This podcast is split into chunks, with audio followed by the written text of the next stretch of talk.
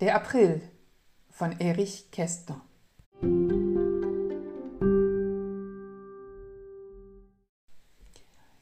Der Regen klimpert mit einem Finger die grüne Ostermelodie.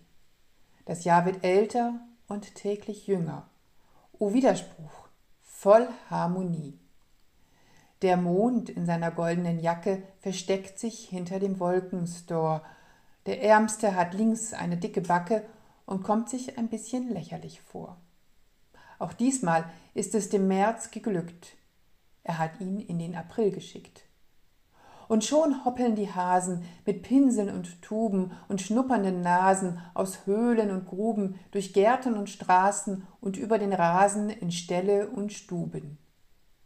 Dort legen sie die Eier, als ob's gar nichts wäre, aus Nougat, Krokant und Marzipan. Der Tapferste legte eine Bonbonniere. Er blickt dabei entschlossen ins Leere. Bonbonnieren sind leichter gesagt als getan. Dann geht es ans Malen. Das dauert Stunden. Dann werden noch seidene Schleifen gebunden und Verstecke gesucht und Verstecke gefunden. Hinterm Ofen, unterm Sofa, in der Wanduhr auf dem Gang, hinterm Schuppen unterm Birnbaum, in der Standuhr auf dem Schrank. Da kräht der Hahn den Morgen an, schwupp, sind die Hasen verschwunden. Ein Giebelfenster erglänzt im Gemäuer. Am Gartentor lehnt und gähnt ein Mann. Über die Hänge läuft grünes Feuer, die Büsche entlang und die Pappeln hinan. Der Frühling, denkt er, kommt also auch heuer.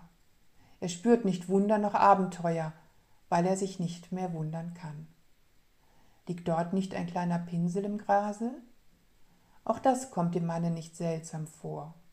Er mag gar nicht, dass ihn der Osterhase auf dem Heimweg verlor.